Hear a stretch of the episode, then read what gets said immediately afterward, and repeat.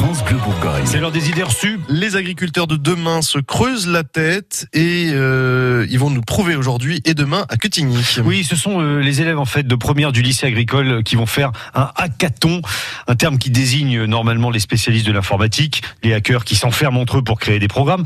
Sauf que là, pendant deux jours, il n'y aura pas de clavier, mais surtout des idées créatives pour les futurs agriculteurs.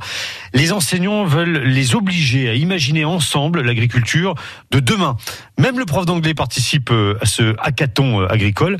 Et ce matin, il démonte quelques idées reçues avec vous, Philippe Popper. Bonjour Xavier Bretillon. Bonjour Philippe Popper. Première idée reçue, un hackathon, c'est un truc de hacker pour bidouiller des ordinateurs du virtuel? Alors à la base, effectivement, le hackathon, euh, c'était un processus des développeurs informatiques en, en programmation. Par contre, on s'est approprié le terme pour une opération de création collaborative avec une classe de première scientifique du lycée Olivier de Serres à Quetigny. Deuxième idée reçue, pour apprendre dans un lycée agricole, il faut uniquement écouter ce que dit le prof.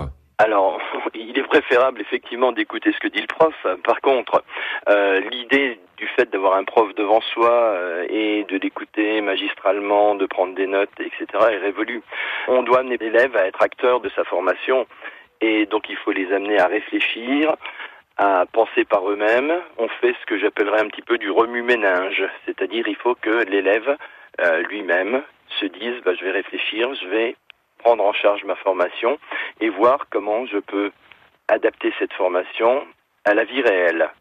Troisième idée reçue, le développement durable, le changement, ça doit venir des adultes aux Nations Unies. Absolument pas. En fait, les, les élèves, ils vont partir du constat que les aliments parcourent parfois des milliers de kilomètres. Je crois que la moyenne depuis son lieu de production jusqu'à l'assiette, c'est de 2000 kilomètres. On s'est donc posé la question comment proposer de nouvelles formes de production en lien avec le développement durable pour demain?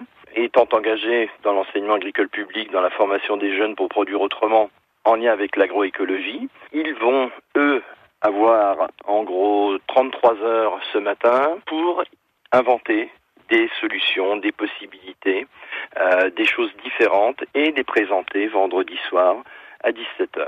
Quatrième idée reçue, faire pousser des carottes sur son trottoir, le, le maraîchage urbain, c'est impossible. Ce n'est pas impossible du tout.